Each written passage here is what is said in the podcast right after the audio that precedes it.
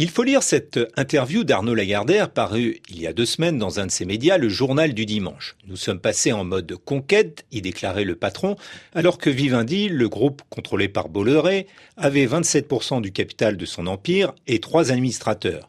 Certes, Arnaud Lagardère avait renoncé avant l'été à son statut en commandite qui le protégeait d'un raid sur son groupe, mais après tout, il avait préservé l'essentiel en gardant 14% du capital et également trois administrateurs, dont son ami Nicolas Sarkozy, qui l'avait gentiment invité à se rapprocher de Bolloré.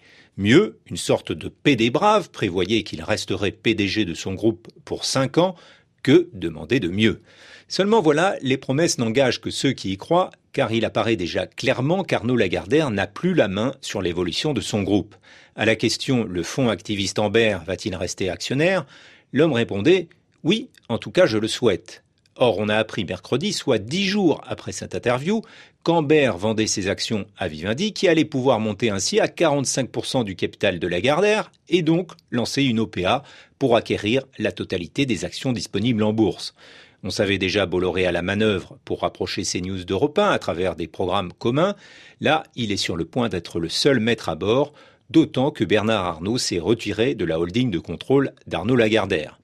Ainsi, le patron héritier de 60 ans perdra-t-il définitivement les commandes de son groupe, transmises à la mort de son père en 2003 Son dilettantisme a été une aubaine pour le grand fauve breton, dont le groupe Vivendi vient d'avaler l'éditeur de magazine Prisma.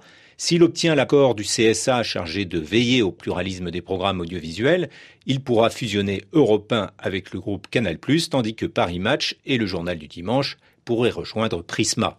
La branche livre, véritable pépite du groupe Lagardère avec Hachette, pourra être rapprochée, elle, de l'autre grand éditeur, Editis, détenu par Vivendi. Mais là, il faudra l'accord de l'autorité de la concurrence qui risque de regarder de près la position dominante acquise sur le marché français, ce qui peut obliger à revendre des maisons d'édition.